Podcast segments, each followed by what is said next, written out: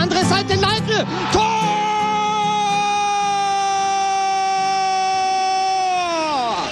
Zwei zu eins, eine Minute vor Ende, ein Traumtor, ein. Servus Schanzer, herzlich willkommen beim Schanzer Zeitspiel, dem Podcast rund um den FC Ingolstadt. Wir sind heute bei der dritten Folge und wir nehmen wenige Tage nach dem doch sehr dramatischen Pokal aus in Paderborn auf und nach dem durchwachsenen Saisonstart. Entsprechend ist unsere heutige Folge ein bisschen ruppiger und wir lassen unserem Unmut freien Lauf, aber ich wünsche euch nichtsdestotrotz viel Spaß bei Folge 3.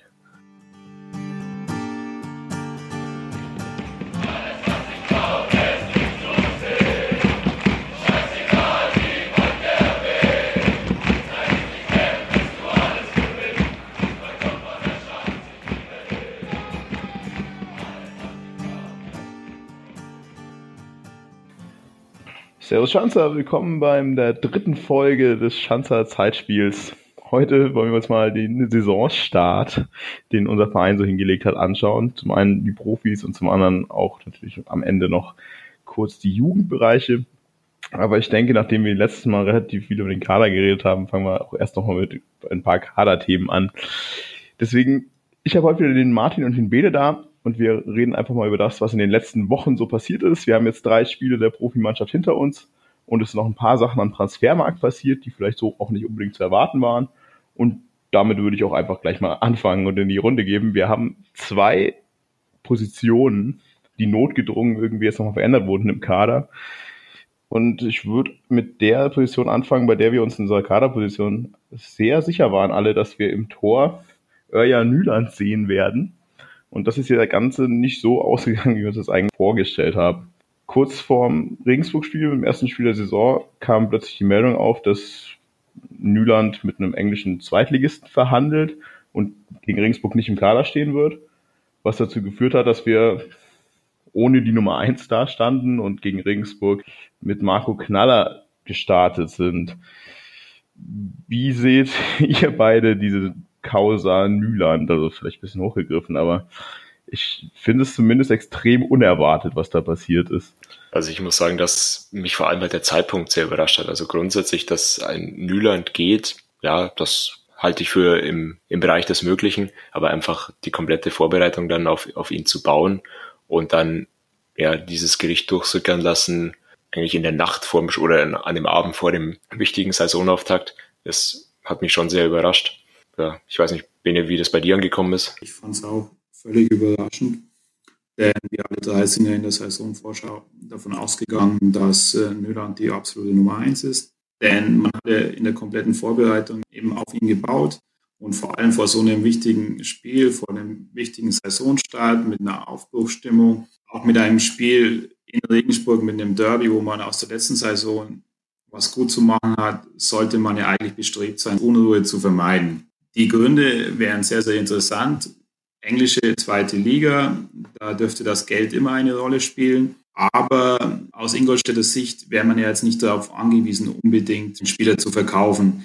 Deswegen ist es schon interessant, ob, ob man vielleicht äh, etwaige Unruhe vermeiden wollte, indem man das Angebot nicht annimmt. Ja, ich denke auch, dass natürlich kann gut sein, dass wir ein bisschen daraus gelernt haben, was letztes Jahr passiert ist mit Halajonai und Tisserand, man hier einfach gar nicht groß diesen diese Unruhe aufkommen lassen wollte. Ich will eigentlich auch ungern jetzt drüber spekulieren, aus welchen Gründen, sei es auf welcher Natur Nyland gehen wollte. Was ich halt extrem merkwürdig finde, ist diese, dieser schleichende, naja, ich will es nicht Verfall nennen, aber dieser schleichende Rückschritt auch auf der Torwartposition, weil wir hatten ja die Situation mit Hansen und Nyland, in der Hansen klar die Nummer eins für uns war auch so kommuniziert wurde und von einem Tag auf den anderen durch diesen erzwungenen Abgang hatten wir Nyland als Nummer eins, dem dann Marco Knaller als Ersatztor an die Seite gestellt wird. Und auch in dieser Vorbereitung wurde klar auf Nyland gesetzt. Nyland war auch wieder kommuniziert, die Nummer eins. Und von einem Tag auf den anderen direkt vor Saisonstart geht Nyland als Nummer eins und wir haben Marco Knaller im Tor der sich jetzt in den ersten Spielen wirklich gut geschlagen hat. Also das ist definitiv kein Problem.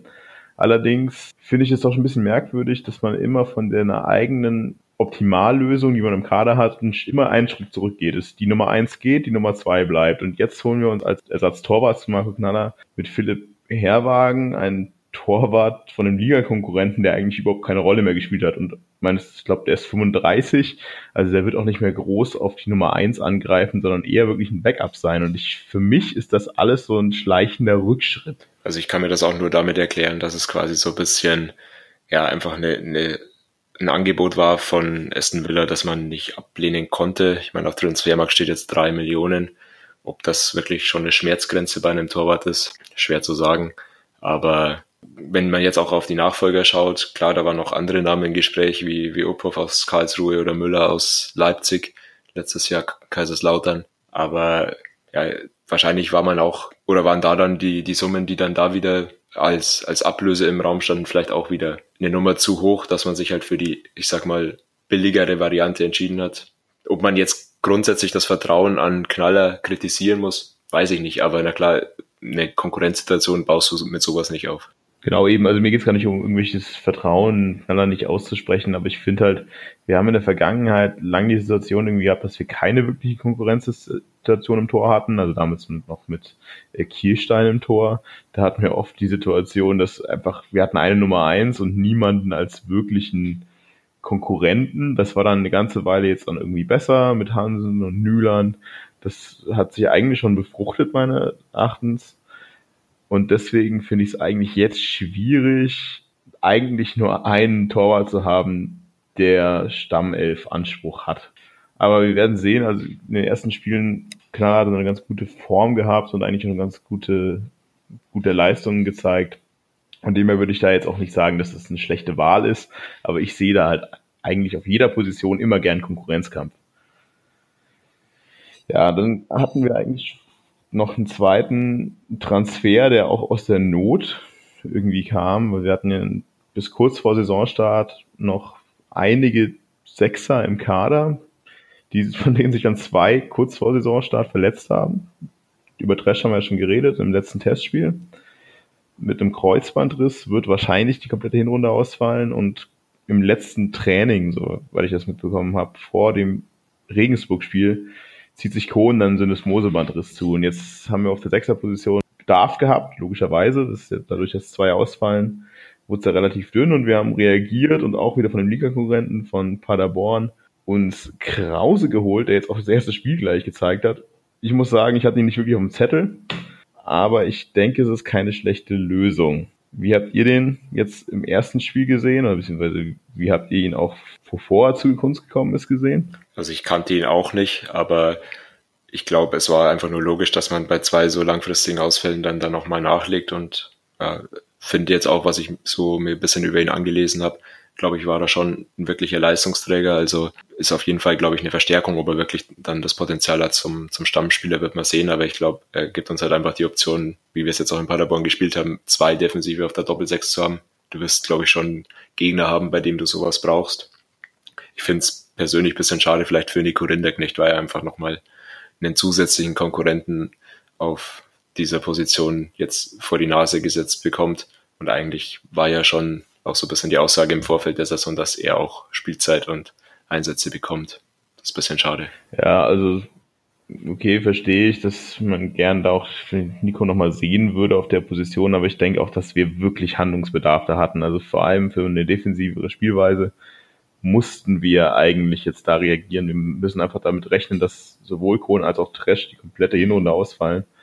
Und da auch, wenn man es ihm vielleicht gönnt, natürlich gönnt, äh, dann nur deswegen keinen guten Stammspieler, beziehungsweise potenziellen Stammspieler zu holen auf der Position, wäre, denke ich, auch kurzsichtig irgendwo. Und ich denke, dass auch trotz all der Transfers und dem, was passiert ist, äh, Nico garantiert zu einem einen oder anderen Einsatz kommen wird die Saison. Ich kannte den Spieler vorher auch nicht, aber was, wie ich mich informiert habe, war ein absoluter Leistungsträger für Paderborn in der Aufstiegssaison in der dritten Liga. Und er ist 24 Jahre alt, er ist ein Spieler mit Perspektive. Insofern auf den ersten Blick für mich sinnvoller Transfer. Und äh, meiner Meinung nach war es auch absolut nötig, auf diese Position zu reagieren, beziehungsweise da noch einen, einen gestandenen Spieler zu haben. Denn es ist ja auch nicht sicher gesagt, dass bis Thresh und Cohen, bis die zurückkommen, dass alle Spieler immer verletzungsfrei oder ohne Sperren durch die Spiele kommen. Ja, und ein Punkt, den ich auch vielleicht noch anfügen wollte, als vielleicht guten Abschluss auch für die, die beiden Neuzugänge. Ich glaube, dass beide, sowohl Herwagen als auch Krause, eigentlich ganz gute Charaktere sind, die unserem Verein durchaus weiterhelfen können. Also Krause ist ein Kämpfertyp, so wie ich das mitgekommen habe, auch, der auch gerne mal sich eine gelbe Karte abholt und so weiter. Der, der kann uns nur gut tun, auch jetzt in der, in der aktuellen Situation schon. Und Herwagen kommt von einem Verein wie St. Pauli, der fannah ist. Ich war am Tag nach dem Pokalspiel auch beim Training und man hat da direkt gesehen, wie er auch auf Kinder, die da irgendwie bei dem, bei dem Training waren, zugegangen sind, mit denen wirklich nicht gezwungen, sondern von sich aus mit den Kindern geredet hat und das hat man viel zu selten, glaube ich, bei uns. Die schaden es nicht. Also der Kämpfertyp Krause kann ich auf jeden Fall bestätigen. Also in dem Paderborn-Spiel hat er ja auch mal richtig schön seine alten Teamkollegen erstmal abgeräumt. War ganz nett anzusehen ja, jetzt haben wir über die Transfers geredet, die noch notgedrungen irgendwie gekommen sind, aber nichtsdestotrotz würden wir, sollten wir jetzt auch mal über die Spiele reden, die wir schon hatten. Wir hatten zwei Ligaspiele und ein Pokalspiel. Direkt mit dem Donauderby am Anfang in Regensburg. Und wir haben ja viel vorher über unsere Aufstellungen geredet. Naja, ein Teil wurde da doch auch berücksichtigt quasi. Aber ein Teil war auch relativ weit weg von dem, was wir aufgestellt haben. Zum einen haben wir alle Leiperts im Kader gesehen oder in der Startaufstellung. War dann leider nicht so in Regensburg und verletzungsbedingt bzw. krankheitsbedingt in dem Fall ist auch Kittel ausgefallen und durch einen familiären Vorfall ist auch Schröck in diesem Spiel ausgefallen. Von dem her sah die Aufstellung ein bisschen anders aus, als man sich eventuell erwartet hätte.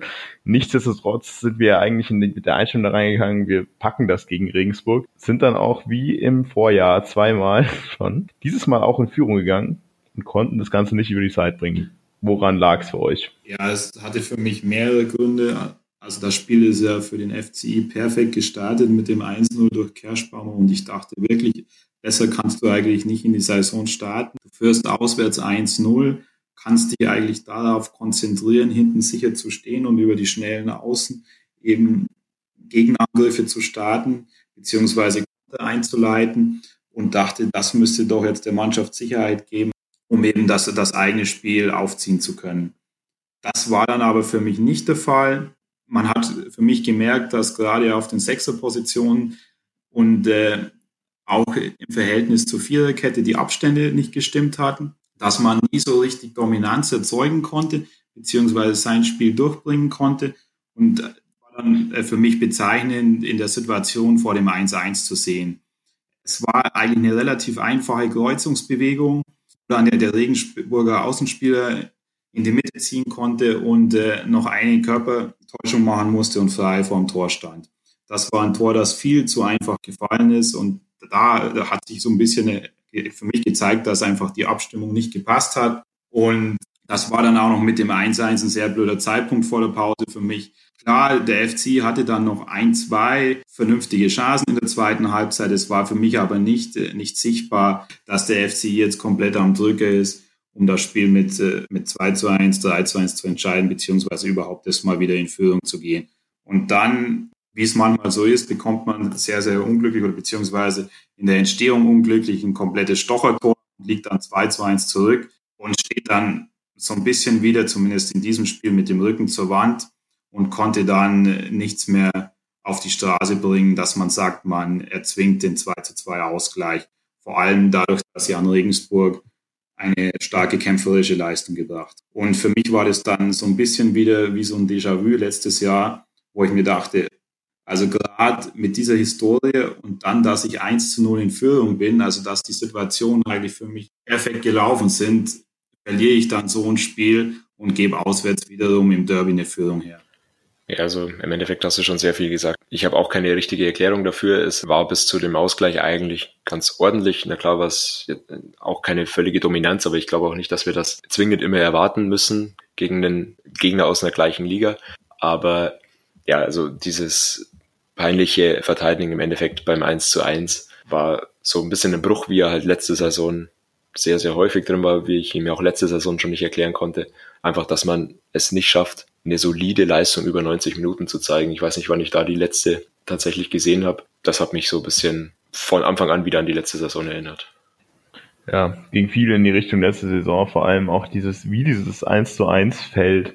Ich finde das Schlimme irgendwie, dass dieses 1 zu 1 von zwei neuen Verteidigern doch stark mitgeprägt wurde, mit Gavao und Gimba, die sich da wirklich wie D-Junioren von dem Außenverteidiger austanzen lassen. Das kann nicht wahr sein. Die haben eigentlich eine ganz solide Leistung gezeigt in dem Spiel. Gimba hat mir eigentlich extrem gut gefallen. Sehr aggressives Auftreten, auch in den Zweikämpfen. Aber bei dem Tor, was ja wirklich auch ein Knackpunkt wieder war in diesem Spiel, war es unmöglich, wie schlecht verteidigt wurde. Und das, das hat mich stark an letzte Saison erinnert. Ich habe ja auch in der Vorbereitungsfolge gesagt und auch oft letztes Jahr gesagt, dass wir ein starke Defizit irgendwie in der Verteidigung haben und ich dann ein großes Defizit sehe. Und wir haben eigentlich gut reagiert auf den Transfermarkt, aber das sah schon wieder sehr nach letztem Jahr aus. Ja, genau. Also es waren so viele Muster, wie Bene auch schon gesagt hat, dieses einfach zu wissen, dass Regensburg Comeback-Qualitäten hat und sich dann ein drittes Mal in zwölf Monaten wieder eine Führung nehmen zu lassen, nicht nur zu nehmen lassen, sondern auch dann noch zu verlieren. Und das gerade bei Temperaturen von über 30 Grad, wo man ja eigentlich sagt, da wenn du mal in Führung bist, dann, dann bringst du das ja eigentlich irgendwie über die Zeit. Also da kann ich auch heute noch nur noch mit dem Kopf schütteln. Also ich würde das ja auch, wie gesagt, das würde ich auch nicht, alles nicht überbewerten. Ich habe mir auch bei dem Spiel gedacht und nach dem Spiel, okay, erstes Spiel, wir haben eine neue Mannschaft, die müssen sich erstmal ein bisschen finden. Wir hatten auch durch diese kurzfristigen Ausfälle auf der Sechserposition mit dem Ausfall von Kittel wirklich nicht die einfachsten Voraussetzungen für dieses Spiel. Also das wollte ich jetzt auch damals nicht wirklich überbewerten. Dann kommt als zweites das Spiel gegen Fürth, bei dem wieder viel gesagt hat, jetzt machen wir viel besser, wir wollen unseren Fans etwas zeigen und in Ansätzen wurde das ja auch getan.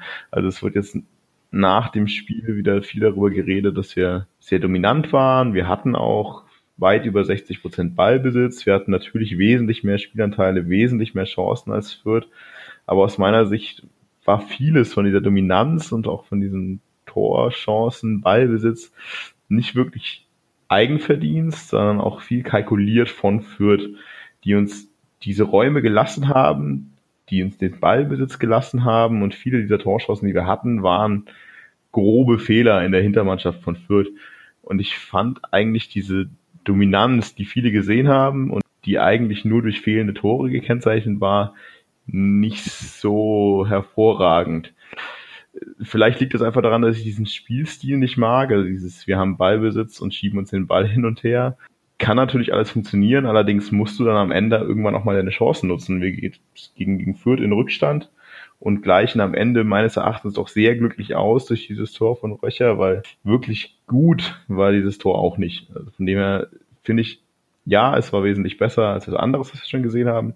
Aber nein, ich sehe das nicht als positives Spiel und auf keinen Fall irgendwie als Punktgewinn, für den es am Ende ja auch irgendwie verkauft wurde. Ich habe diese Dominanz schon gesehen, aber ja, wie du sagst, klar war das, waren viele Torchancen auch ein bisschen dem Gegner geschuldet. Aber auf der anderen Seite ist es ein klassisches Zweitligaspiel, das dürfen wir nicht vergessen. Ich meine, wir hatten da Chancen für, für drei, vier Spiele und wenn es da zur Halbzeit 3-0, 4-0 steht, dann spricht jeder davon, wie, wie toll wir gespielt haben. Insofern ja, müssen wir einfach bei dem Spiel, glaube ich, schon über die, die Chancenverwertung sprechen.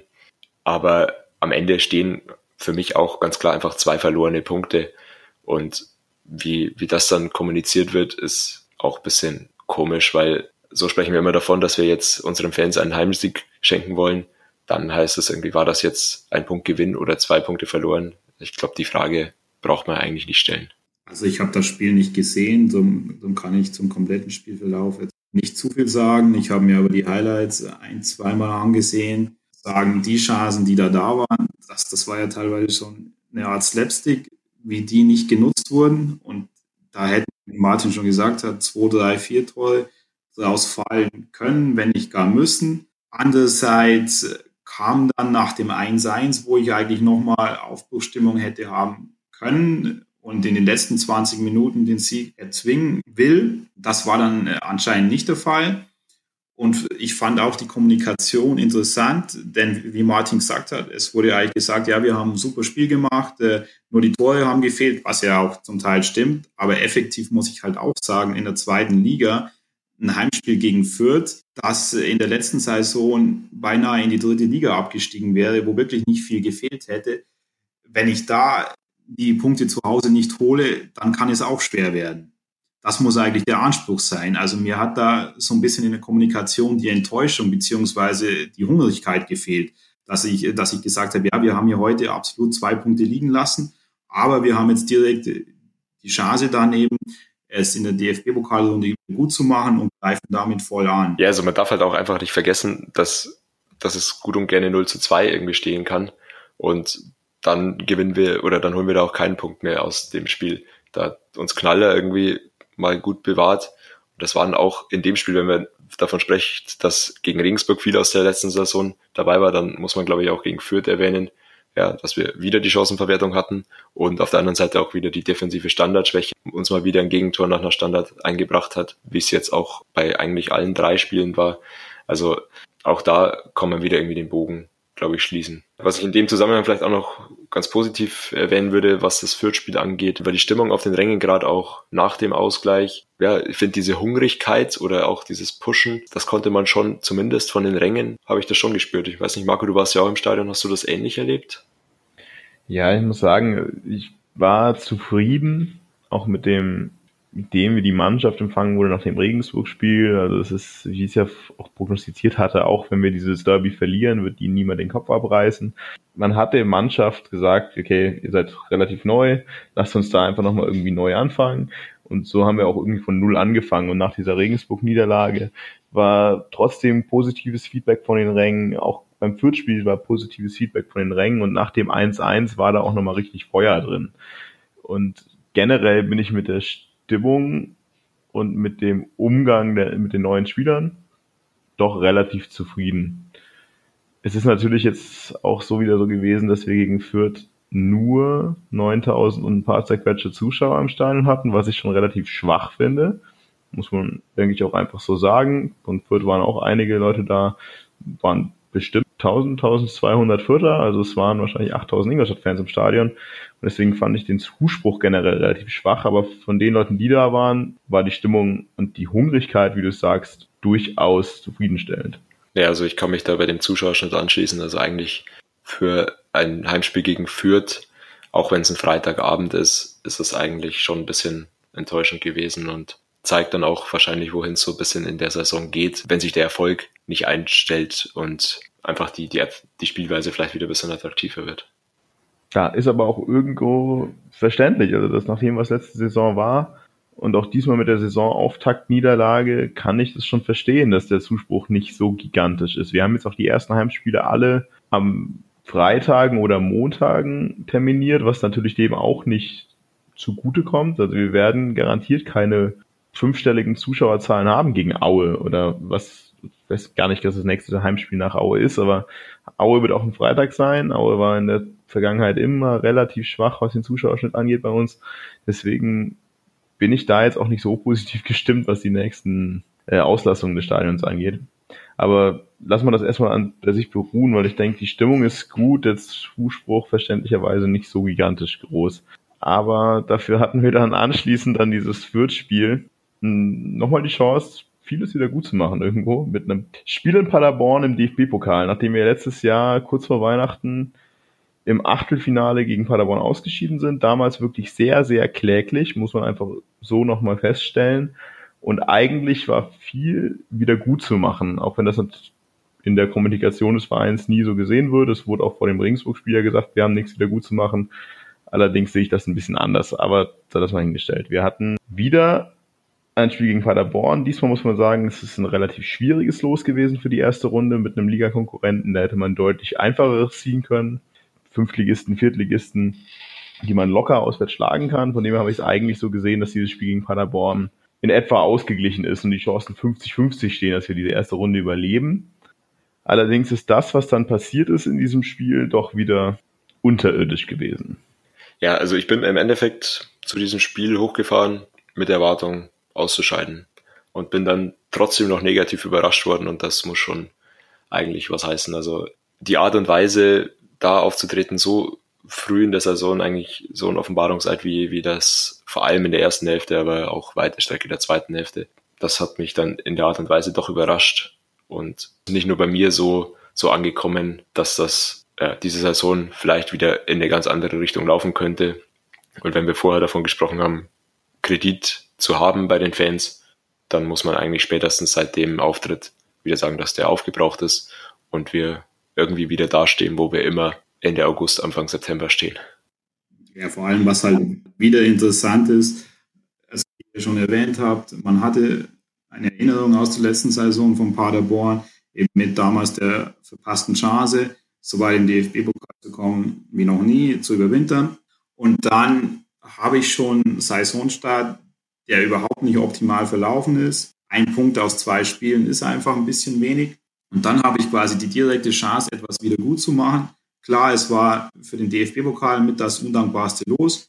Aber ich wusste ja genau, was auf mich zukommt. Eine Mannschaft, die im DFB-Pokal sehr weit gekommen ist letztes Jahr, die dadurch schon eine Euphorie erzeugt hat. Eine Mannschaft, die aus der dritten Liga aufgestiegen ist, wo die Euphorie immer noch vorhanden ist nach einem vernünftigen Saisonstart. Eine Mannschaft, die sicherlich auch äh, gerade zu Hause sehr viel in die Waagschale werfen wird. Und man wusste auch, dass es ein unbequemer Gegner werden wird, der wahrscheinlich hoch pressen wird. Also man war auf die Situation vorbereitet und kann die einfach normalerweise nicht unterschätzt haben. Dann war es für mich schon sehr, sehr interessant zu sehen, was dann wirklich der FC Ingolstadt vor allem in der ersten Halbzeit auf den Rasen gebracht hat. Und also für mich äh, war man immer einen Schritt zu spät dran. Man kam nicht in Pressing-Situationen, beziehungsweise um überhaupt Umschaltmomente zu kreieren. Meiner Meinung nach äh, hatten die Paderborner, so wie es ich gesehen habe, zumindest eine ähnliche Spielidee. Also der FC hat die grundsätzliche Spielidee gehabt, wahrscheinlich in Pressing-Situationen zu kommen und dann über die schnellen Außen zu kontern.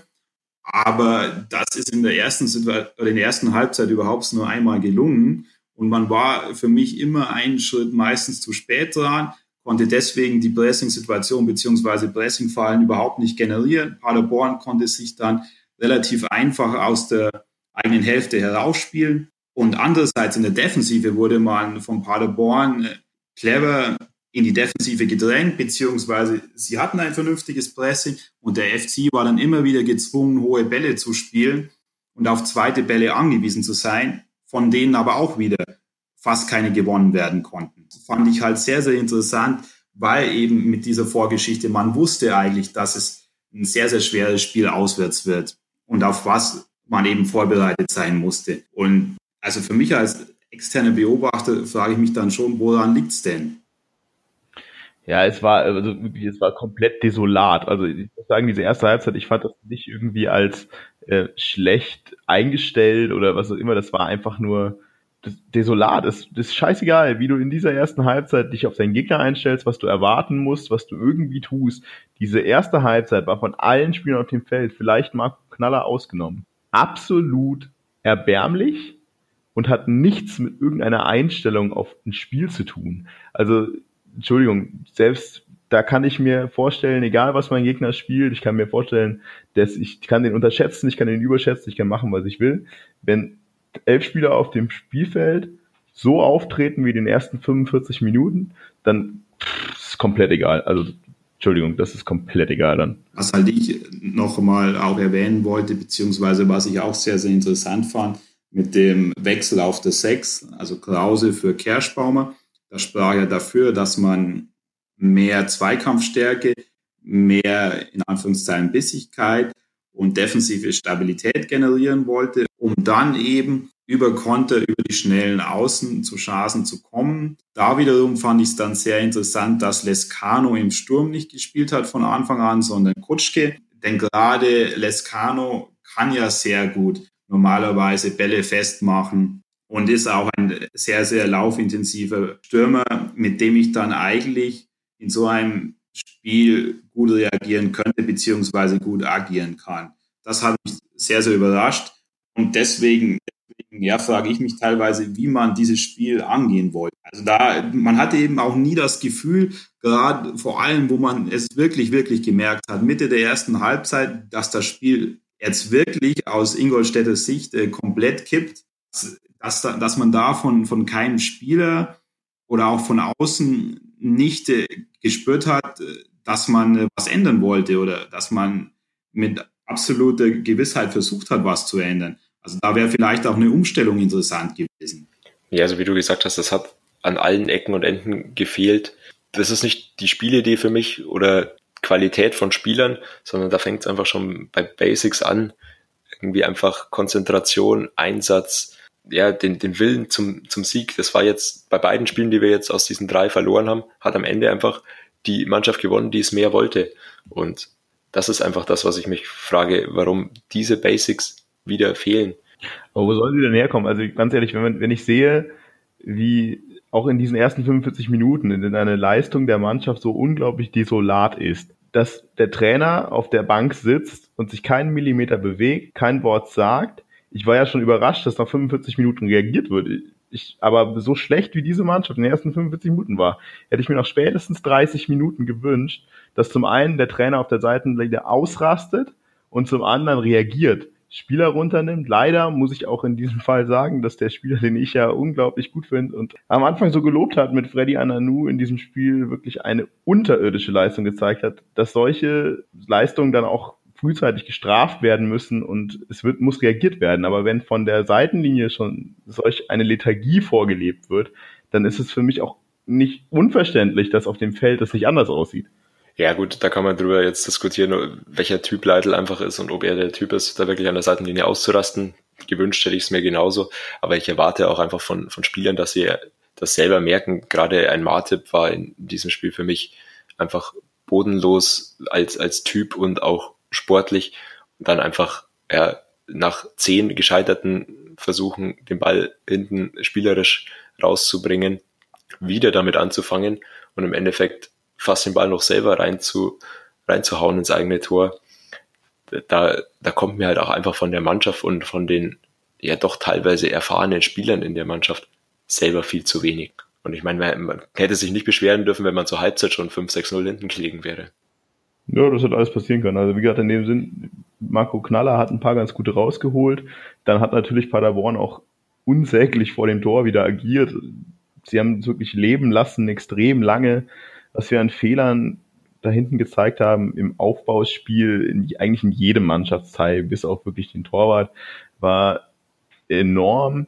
Und die Torchancen, die wir Paderborn geschenkt haben, eine nach der anderen, die war wirklich unzählig in der ersten Halbzeit. Und das, wie du sagst, wir hätten in der ersten Halbzeit vier, fünf kriegen können. Niemand hätte sich beschweren können. Aber es wurde halt auch 45 Minuten trotzdem zu keiner Sekunde auch nur irgendwie reagiert. Es kam keine taktischen Anweisungen, es kommt kein Wechsel und wir hätten nach 45 Minuten vier, fünf haben können und es wäre nichts passiert. Das ist halt das, was mir irgendwie dann schon wieder extrem auf Zeiger gegangen ist in diesem Spiel. Mal unabhängig von dem, was äh, leistungstechnisch auf dem Feld gezeigt wurde. Dass, dass man mal 20 Minuten schwer in ein Spiel kommt, dass, äh, dass man schlecht startet, kann immer mal sein. Aber dadurch, dass eine Halbzeit eben auf 45 Minuten geht, war klar, dass man, dass man sich auch nicht so einfach in die Pause retten kann, sondern dass, dass äh, Paderborn gerade komplett Oberwasser hat, dass die mit den intensiven Pressing-Situationen die Fehler auf Seiten des FCI immer mehr wurden. Und da, also hätte ich mir schon gewünscht, dass man da vielleicht reagiert. Ja, okay, genau. Ist okay, klar, wie Martin ja auch schon sagt, das es gibt immer Trainertypen, die es so oder so sehen, aber ich denke, dass halt an einem gewissen Punkt hat das dann auch nichts mehr mit Trainertyp zu tun, sondern einfach auch mit dem eigenen Verantwortungsbewusstsein für das, was halt sein Beruf irgendwie mit sich bringt. Aber ich möchte es eigentlich jetzt, wir auch so halbwegs beruhen lassen und die wenigen positiven Punkte aus diesem einen Spiel dann vielleicht noch hervorstellen, weil wir haben, obwohl es eigentlich unmöglich aussah und unmöglich klang, das Spiel am Ende nochmal knapp gemacht, dadurch, natürlich beeinflusst, dass Paderborn eine Vielzahl an Riesenchancen liegen lassen hat. Aber wir hatten in den letzten 15 Minuten dann doch nochmal das Gefühl, irgendwo jetzt geht was. Ab dem Punkt, ab dem unser Neuzugang, Charlison Benchop, ins Spiel gekommen ist, lief es offensiv dann doch irgendwie ein bisschen besser und inspirierter. Man hat gesehen, er ist wirklich motiviert, auch da jetzt noch was zu reißen. Man hat ihm wirklich abgekauft, dass er Bock hat, auf dem Feld zu stehen. Und dann kommt ein Kittelfreistoß, der wunderschön war, aber auch irgendwo einfach ein Torwartfehler, weil wenn man das Torwart bei einem Freistoß aus der Position so sträflich vernachlässigt, muss man sich nicht wundern, dass Kittel das Tor macht. Aber ab diesem Moment steht es 1 zu 2 und plötzlich können alle auf diesem Spielfeld laufen. Was mich auch komplett irritiert hat, muss ich sagen, dass es dann doch geht, auch wenn es dieses Tor gebraucht hat. Aber vielleicht ist das was, was einen ein bisschen positiv stimmen kann. Also wir haben gesehen, Lescano hat in den ersten beiden Spielen wieder viel gearbeitet, viel gerackert, viel getan, hat aber keinerlei äh, Torinstinkt unter Beweis stellen können, erneut und war jetzt auch irgendwo folgerichtig dann mal wieder auf der Bank, hat aber auch mit seiner Vertretung in Form von Kutschke niemanden gehabt, der wirklich ihm jetzt Angst machen muss, weil auch das, was Kutschke gezeigt hat an diesem Tag, war wieder nicht, hm, ja, also wieder nicht das, was wir uns ursprünglich mal erwartet haben. Vielleicht kann Benchop ja da in der Offensive auch auf dieser Neuner-Position dann doch mal ein bisschen neuen Fahrt reinbringen.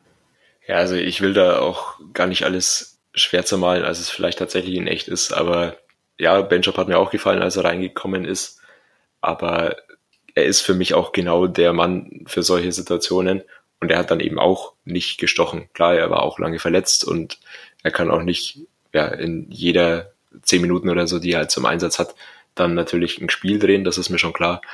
Aber ich glaube, er hat mir auch, ich habe ihn jetzt das erste Mal im Schanzer-Trikot gesehen, gezeigt, dass er eigentlich ja, für mich nur ein Joker ist, der mit dieser Bulligkeit und so weiter schon vorne was bewirken kann, auch gerade nach Rückständen. Aber er ist für mich weiterhin auch keiner, der irgendwie von Anfang an spielt. Und ja, Kutschke ist das auch nicht. Insofern bleibt eben nur noch Lescano. Ich muss sagen, aber wenn, wenn wir das so sehen, dann sehe ich doch inzwischen doch irgendwie auf der Position relativ schwarz. Also diese ersten beiden Spiele, ich habe es ja vorher gesagt, Lescano ist für mich nicht der Neuner. Das funktioniert irgendwie nicht. Er hat in den ersten beiden Spielen auch wieder hervorragend Beweis gestellt, dass das nicht kann. Also diese einsame Neun, er kämpft extrem, er bringt extrem viel natürlich für die Mannschaft. Das kann man ihm alles nicht vorwerfen. Aber er ist weder kopfballstark, noch hat er in dem letzten Jahr irgendwie bewiesen, dass er einen wirklichen Torriecher hat. Und deswegen ist er für mich nicht die einsame Neun da vorne. Kutschke hat wieder gesagt, dass er keine Alternative ist. Was ich halt irgendwie auch relativ schwierig finde an der ganzen Sache ist, dass wir, was ich ja auch letzten Mal schon erwähnt habe, viel drüber reden in der Vorbereitung, dass Lescano die unumstrittene Neun ist, aber gleichzeitig darf er wechseln. Und wenn irgendwer vier vor fünf Millionen zahlt, dann darf er auf jeden Fall gehen. Wir spielen die komplette Vorbereitung mit Lescano auf der neuen. Wir spielen die ersten beiden Spieltage mit Lescano auf der neuen. Und in jedem Interview, in jeder Pressekonferenz wird immer gesagt, wie toll er doch gespielt hat. Und plötzlich von einem Tag auf den anderen haben wir ein Paderborn-Spiel, in dem Lescano auf der Bank versauert bis zum Ende. Kutsch gespielt durch und Benchop wird eingewechselt. Lescano hat keine einzige Minute in dem Spiel. Und auch das finde ich extrem konzeptlos irgendwo. Extrem schwierig, auch in der Kommunikation nach außen. Zu sagen, dass Lescano dann doch irgendwie der Neuner ist, der alles total toll macht und von einem Spieltag auf den anderen spielt er keine Minute mehr, obwohl wir ja wirklich ein Spiel hatten, in dem wir vorne Durchschlagskraft gebraucht hätten. Gut, also wir haben jetzt viel über diese ersten drei Spiele geredet und ihr merkt schon, es ist, hat sich einiges zumindest durch das Paderborn-Spiel jetzt wieder aufgestaut, weil wir viele Muster auch aus dem letzten Jahr ja jetzt schon wieder sehen. Und auch Momentan sieht das alles ein bisschen schwierig aus. Wir haben aus den ersten beiden Spielen in der Liga gegen zwei eigentlich vermeintlich leichte Gegner einen Punkt geholt und den einen Punkt auch dann am Ende des Tages doch eher schlecht als recht. Den hätten wir auch potenziell nicht haben können. Und im Pokal sind wir ausgeschieden, Gegner, gegen die man eigentlich mal ausscheiden kann, aber nicht auf die Art, wie es passiert ist. Deswegen meine Frage an euch beide, wie seht ihr jetzt das nächste Programm? Wir starten am Samstag direkt wieder in Magdeburg bei einem Aufsteiger und spielen danach zu Hause gegen Aue. Anschließend haben wir eine Länderspielpause. Und ich denke, dass die nächsten beiden Spiele sehr, sehr wegweisend sein werden. Wie seht ihr das? Ja, im Endeffekt sind wir jetzt genau an dem Punkt angelangt, wo wir, wo wir eben nicht stehen wollten, dass wir wieder mit einem Rücken zur Wand stehen, mit einer Mannschaft, die sich im Umbruch befindet, die diesen Umbruch eigentlich ja, mit Zeit und einer gewissen Ruhe im, im Umfeld durchleben wollte und die jetzt eben einfach wieder mit dem Rücken zur Wand steht und eigentlich aus Magdeburg und Aue mindestens vier bis eigentlich vielleicht sogar sechs Punkte holen muss, um dieses Umfeld wieder ein bisschen zu beruhigen. Das ist eigentlich meines Erachtens der Worst Case und die Situation, die es eigentlich unbedingt zu vermeiden gab. Ja, also ich sehe ich auch so vier Punkte ist meines Erachtens Minimum einfach.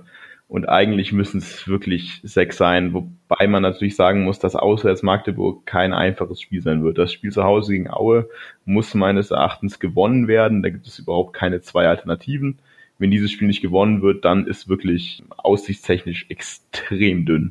Und das Spiel in Magdeburg, okay, da könnte ich irgendwo mit einem Unentschieden leben, insofern die Einstellung der Mannschaft und auch diese, das Auftreten gut ist. Also mit vier Punkten kann ich leben, solange die Spiele gut sind ich meine, ihr habt es ja vorher schon rausgehört bei mir und ich, wenn man mal so die Social Media Kanäle durchschaut, sieht man ja oft immer diese unumweichliche Forderung, die sich dann auch irgendwie einschleicht bei der aktuellen Situation.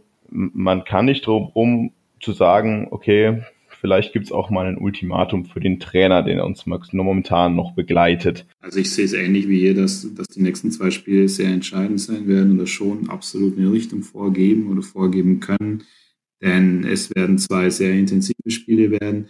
Es sind aber auch zwei Spiele gegen Konkurrenten, wo ich einfach punkten muss in der zweiten Liga, weil ich eben vom Kader deutlich besser aufgestellt bin. Es wird aber auch interessant sein zu sehen, ob die Mannschaft wirklich zum einen eine konzentrierte Leistung über 90 Minuten auf den Rasen bringen kann und zum anderen auch eben eine komplette Spielidee zu erkennen ist. Denn bisher war klar ein Umbruch vorhanden und es war sicher auch nicht leicht, indem zum Beispiel äh, Schröck am ersten Spieltag noch nicht fit war oder Schröck aus familiären Gründen nicht dabei war und Kittel noch nicht fit war und deswegen auf den so wichtigen Sechser- und, und Zehner-Position auch immer bisher Wechsel drin waren und gerade auch auf der Rechtsaußenposition bisher ja drei verschiedene Spieler jeweils angefangen haben. Also angefangen vom ersten Spiel Osave, zum zweiten Bledel und im dritten Diavosi. Merkt man einfach, dass sich da noch keine absolute Stammformation auf jeder Position gefunden hat. Das sollte jetzt aber dann schnellstmöglich passieren. Denn wie ihr schon gesagt habt, wenn ich jetzt da nicht punkte und oder Punkt, zu Punkten anfange, dann wird es auch sehr, sehr schwierig in Bezug auf Unruhe kommt rein und dann wird es auch nicht leichter in Bezug auf das, auf das kommende Programm. Inwiefern äh, der Trainer welchen Rückhalt im Verein hat, das könnt ihr deutlich, deutlich besser beurteilen. Da, da bin ich, glaube ich, glaube ich, der Falsche und da würde mich dann eher eure, eure Meinung dazu interessieren. Ja, also was den Rückhalt im Verein angeht, meine ich herauszuhören, dass er schon einen sehr hohen Rückhalt weiterhin hat. Und alles andere würde aus meiner Sicht auch wenig Sinn ergeben, weil Hätte man Leitl rauswerfen wollen, dann hätte man das im April machen können. Aber zum jetzigen Zeitpunkt, glaube ich, ist das vielleicht noch nicht so weit, wie das in der Länderspielpause dann ausschaut. Ist vielleicht nochmal eine andere, eine andere Richtung, weil sich da ja in der Vergangenheit doch der ein oder andere im Verein noch ein bisschen von, vom Umfeld hat leiten lassen und das, wie es Marco ja auch schon angesprochen hat, dreht da für meinen Teil auch bisschen zu sehr gerade wieder am Rad. Also ich bin weiterhin irgendwie Teil von Team Deitel, würde ich sagen. Ähm, ich, ich kann euch auch gern sagen, warum. Das ist zum einen einfach so ein bisschen die, die emotionale Bindung, dass ich mir einfach irgendwie für mich selber irgendwie noch immer wünsche, dass er Trainer bleibt und dass wir mit ihm gemeinsam irgendwie Erfolg haben können. Und zum anderen, ja, will ich auch einfach mal mit meinem Verein eine gewisse Kontinuität haben und nicht jedes Jahr an dem gleichen Punkt sein, dieses same procedure every year, einfach mal durchbrechen und ja, zur Not dann eben auch mal bis zur Winterpause unten drin zu stehen und sich dann aber wieder mit dem gleichen Trainer rauszukämpfen. Das würde ich mir wünschen, aber ich kann natürlich auch jeden verstehen, der sagt, ich sehe keine Spielidee und wir haben die gleichen Probleme wie letztes Jahr das kann nur am Trainer liegen. Also ich kann da schon beide Seiten verstehen, würde mir aber einfach wünschen, dass wir aus der Situation mit Leitl wieder rauskommen. Ich kann deinen Wunsch total verstehen, weil ich den in sich irgendwo auch hege. Also, dass ich extrem gerne Identifikationsfigur, die ja Leitl eigentlich sein sollte, als Trainer hätte. Und dass ich auch sehr gerne, und auch von meiner persönlichen Einstellung, bin ich eigentlich nicht so, dass ich sage, wir müssen oben mitspielen. Da habe ich überhaupt gar keinen Anspruch dran. Und deswegen hätte ich auch kein Problem damit, wenn wir eine ganze Weile irgendwo ein bisschen weiter unten rumdümpeln. Allerdings muss ich sagen, dass mir einfach viele, viele Sachen, die dieser Trainer für uns momentan tut. Das halt zum einen die Kommunikation nach außen. Das ist das Auftreten während den Spielen. Das ist die taktische Ausstellung, taktische Reagieren auf Dinge, die im Spiel passieren. Und das ist auch extrem dieser Punkt, dass Leitl eben nicht die Identifikationsfigur darstellt, die er sein sollte. Das sind alles Punkte, die mich extrem stören. Und für mich, ich habe es ja vorher schon mal gesagt, ich hätte aus sportlichen Gesichtspunkten ist extrem gut verstanden, wenn wir uns am Ende der letzten Saison vom Trainer getrennt hätten. Und ich hätte es mir eigentlich auch gewünscht. Muss ich einfach so sagen, wie es ist. Und ich bin jetzt immer noch an dem Punkt, dass ich, wenn morgen die Nachricht rauskommt, dass wir uns von Leitl trennen, dem komplett zustimme.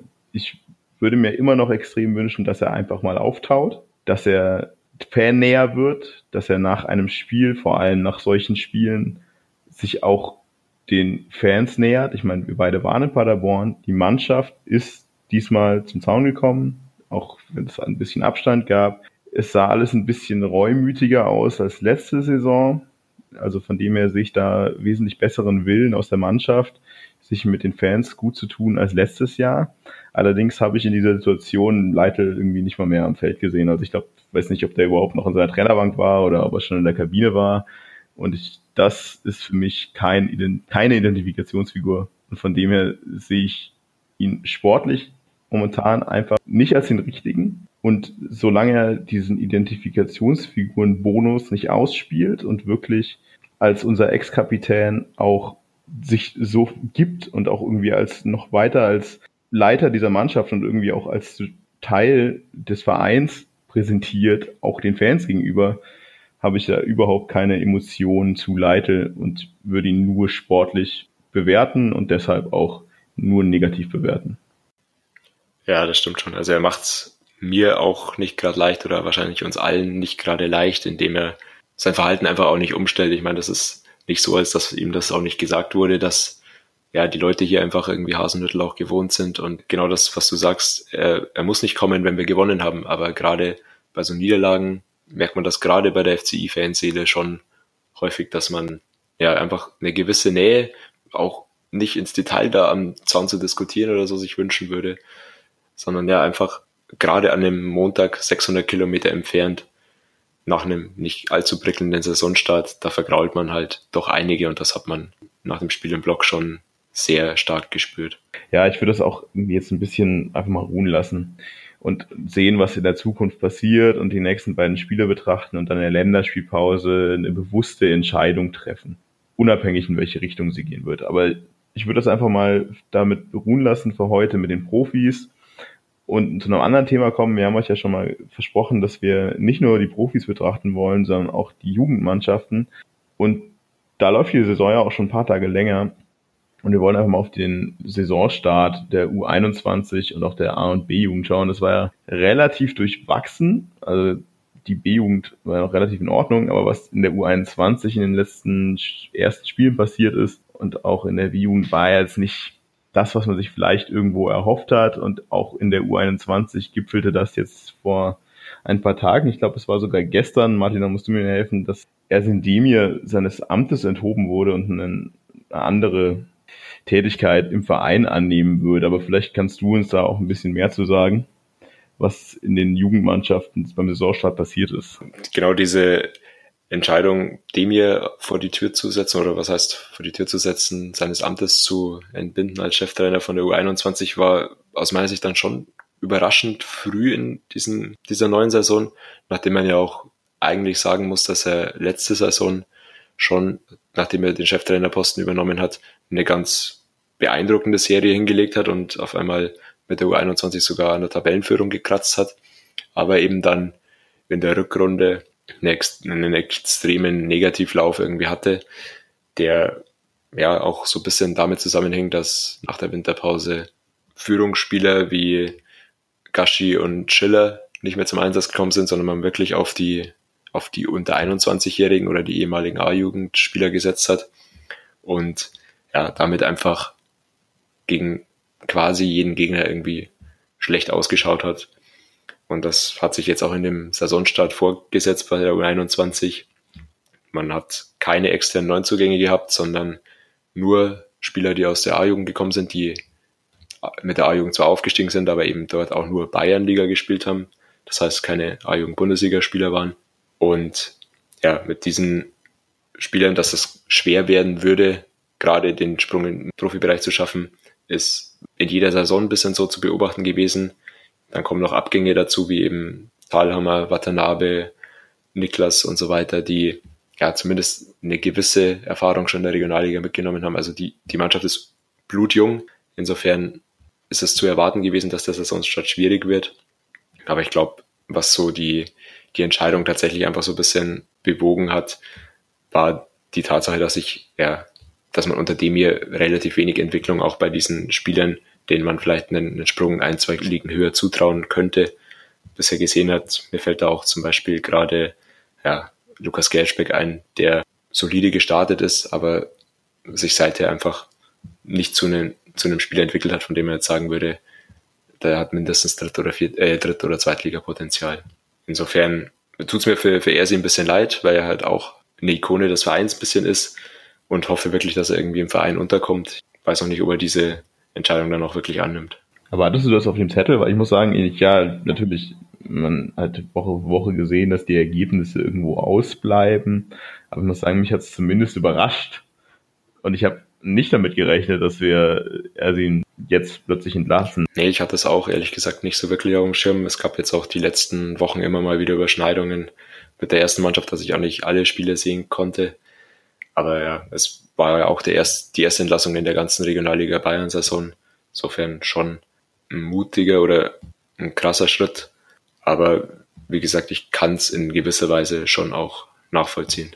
Ja, ergebnistechnisch auf jeden Fall. Die Frage ist natürlich auch immer, was war die Zielsetzung? Ich weiß ad hoc auch überhaupt nicht, äh, wurde da eine Zielsetzung irgendwie kommuniziert für die U21? Nee, die ist tatsächlich einfach in der Liga bleiben und den jungen Spielern Spielpraxis geben einerseits und sie aber eben auch weiterentwickeln und vor allem letzteres ist so ein bisschen auf der Strecke geblieben. Das hat auch nicht gerade dazu beigetragen, dass zum Beispiel ein Brescherie in der, der Mannschaft gespielt hat, von dem man ja eigentlich erwarten könnte, dass er das Ganze ein bisschen stabilisiert. Aber er genauso wie auch Kotzke oder so waren bei den Spielen, die ich gesehen habe, auch eher Unsicherheitsfaktoren als eine stabilisierende Sache. Ich glaube, der Zeitpunkt kommt jetzt einfach noch so ein bisschen dazu, dass am Wochenende das wichtige Spiel in Bayreuth ansteht, die bisher noch nicht mal ein Tor geschossen haben in sechs Spielen. Ähm, das darf man aus meiner Sicht einfach überhaupt nicht verlieren und ich glaube, da will man einfach nochmal ein Signal setzen.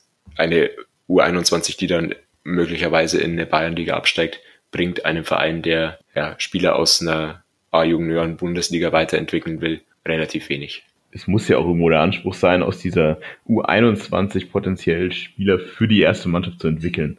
Und da ist es natürlich so, dass man dann auch eventuell nicht ganz unten mitspielen sollte in der Regionalliga und natürlich auf keinen Fall absteigen sollte, weil das wäre zumindest sprungtechnisch natürlich noch viel schwieriger, aus der Bayernliga dann den Sprung in die zweite Liga zu schaffen. Genau, also es sind da, er sind glaube ich schon noch ein bisschen die Ergebnisse einfach jetzt zum Verhängnis geworden.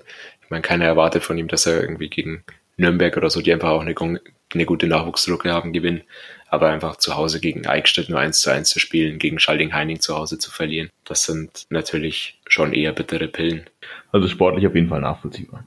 Ja, jetzt wird es dann ganz bitter, also bei der, ich muss sagen, bei der U21 bin ja noch halbwegs im, im Thema, aber wenn es um die A- und die B-Jugend geht, bin ich dann eigentlich auch schon ziemlich raus. Deswegen wird ein Monolog jetzt wahrscheinlich noch ein bisschen weiter ausschweifen und du darfst uns gerne auch über den Saisonauftakt der A- und B-Jugend informieren. Ja gut, ob so ein langer Monolog wird, werden wir mal sehen. Ich meine, das sind bei beiden Ligen erst drei Spiele gespielt, ähm, mit allerdings doch unterschiedlichem Verlauf.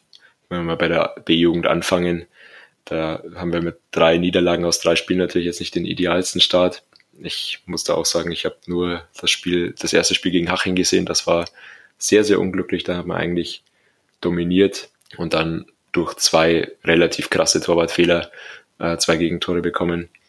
Und ich habe die, die Highlights auch gegen Nürnberg auswärts gesehen. Auch da war man in Führung, so wenn ich mich sogar richtig erinnere, und hat dann noch 3-2 verloren. Also das Potenzial ist da definitiv da, das sehe ich auch nicht allzu schwarz. Ähm, vor allem auch, weil in der Liga definitiv andere Mannschaften sind, die auch nicht jedes oder sehr wenig Spiele gewinnen werden und dass man da den Klassenhalt noch schaffen kann, da bin ich eigentlich relativ guten Mutes, vor allem weil die Mannschaft auch ja, viele Neuzugänge hat und sich vielleicht auch erst noch ein bisschen ein Stück weit finden muss. Wenn wir zu U19 schauen, würde ich von einem sehr, sehr starken Start reden, mit einem Heimsieg direkt zum Auftakt gegen Mainz und dann einer Niederlage gegen Bayern, gefolgt von dem Unentschieden gegen Hoffenheim. Ich habe da sowohl Mainz das Spiel gesehen, das absolut verdienter 2 zu 0 Sieg. Man hat vielleicht das, das Spiel nicht über die voll, volle Dauer äh, dominiert, aber das war sowohl solide verteidigt als auch offensiv dann effektiv gewesen. Deswegen hat mir das schon sehr gut gefallen und ich war dann auch in München am schicken FC Bayern Campus und habe mir das Spiel gegen die A-Jugend der Bayern angeschaut, die ja doch mit Namen gespickt ist, die man auch teilweise sogar schon in, in Testspielen bei den Profis gesehen hat. Batista Meyer zum Beispiel dabei. Und auch da hat man eine super erste Halbzeit gespielt. Da die eigentlich fast gar nichts zugelassen gegen auch relativ einfallslose Bayern. Ist dann sogar durch einen Abwehrfehler der Bayern in Führung gegangen. Am Ende hat dann einfach die, die individuelle Klasse bei Bayern das ganze 3-1 entschieden.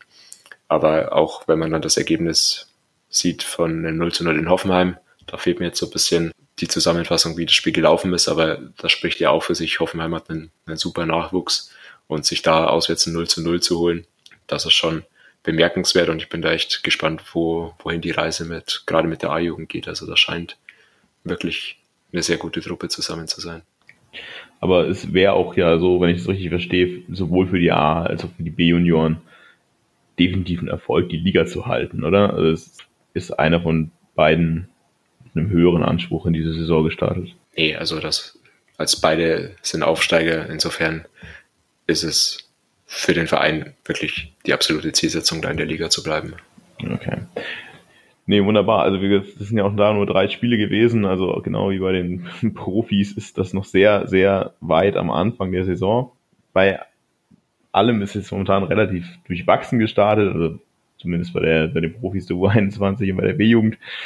Aber ich denke, wir haben noch sehr, sehr viel Saison vor uns. Das Ganze ist ja, wie man so schön sagt, kein Sprint, sondern eher ein Dauerlauf. Und wir hoffen auf Besserung in vielen Teilen. Und ich denke, wir sollen einfach positiv gestimmt bleiben und das Positive aus dem, was jetzt bisher passiert ist, mitnehmen und mit den Profis in die nächsten beiden Spiele vor der Länderspielpause starten und bei der U21 darauf zu hoffen, dass diese, die Entscheidung erst, indem wir rauszunehmen als Cheftrainer die richtige Entscheidung war und dass das positive Impulse haben wird und wir mit der U21 da auch die Liga halten können, was natürlich für den gesamten Verein extrem wichtig wäre. Gut, ich weiß nicht, wie es bei euch ist. Also für mich ist eigentlich relativ viel und eigentlich alles gesagt, was wir an diesem Punkt sagen müssen. Deswegen, wenn ihr jetzt nicht gerade Punkte habt, die wir vielleicht vergessen haben, die ich jetzt gerade nicht im Zettel habe, würde ich einfach sagen, wir beschließen die Folge für heute. Oder habt ihr da gerade noch Einwände für mich? Bin mir sicher, dass die meisten Hörer den Podcast wahrscheinlich auch erst in den nächsten Tagen hören und da schon viel schlauer sind als wir, nachdem wir dann 5-0 auswärts in, in Magdeburg gewonnen haben und sich so ein bisschen lustig drüber machen, wie wir die Situation doch negativer sehen, als sie dann eigentlich ist. Genau, wie wir fatalistisch rumlaufen und eigentlich alles schwarz malen, was so passiert ist. Und dabei hat äh, Lescano fünf Fuden gemacht. Schön wär's, ich hoffe es. Wir sind da. Also Martin, du bist ja auch in Magdeburg, glaube ich. Also wir werden es uns wieder live im Stadion anschauen und berichten euch spätestens, wenn ich jetzt, ich möchte nicht zu viel verraten oder zu viel versprechen, aber ich denke, wir hören uns spätestens Ende September wieder. Bis dahin würde ich einfach mal sagen, Klopf aus Holz, es wird besser und wir hören uns einen Monat mit einer viel besseren Ausgangsposition, als wir sie jetzt sehen.